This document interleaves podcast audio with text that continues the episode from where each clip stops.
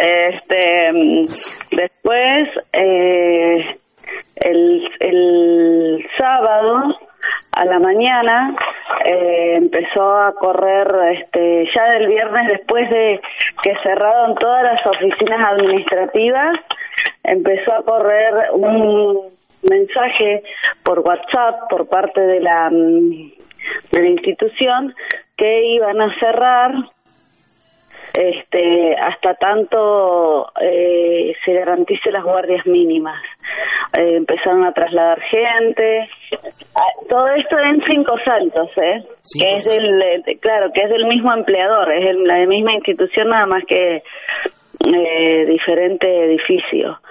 Eh, mm, el sábado a la mañana, bueno, hubo varios episodios poco agradables ahí con los empleados.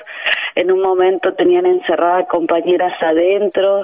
Eh, uno de los miembros de comisión no los dejaban ingresar. Tuvimos que llamar a la policía.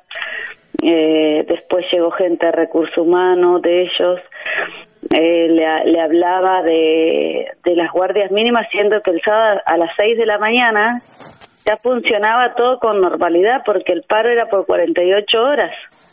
Claro. Y, y Gloria, ¿qué pasa acá en Roca con las clínicas? No, acá en Roca este, fueron abonando. Ah, está. Sí. No, acá en Roca fueron abonando, eh, porque lo que lo, lo que venían, o sea, lo que empezaron a a recibir eh, pagos de diferentes lugares lo, lo bajaban directamente a los a los sueldos de los empleados. Eh, la uni los únicos que no hicieron eso fue el Sanatorio Río Negro, que pagó el 40% del mes de eh, febrero, el 40% restante, y eh, y el y el 25% de eh, del aguinaldo de diciembre. De diciembre, es decir, que se estaría normalizando aunque, aunque son pagos parciales. Eh, ahora queda el bono que fue decretado a nivel nacional, que lo deben completo, más eh, el mes de marzo. El mes de marzo, correcto.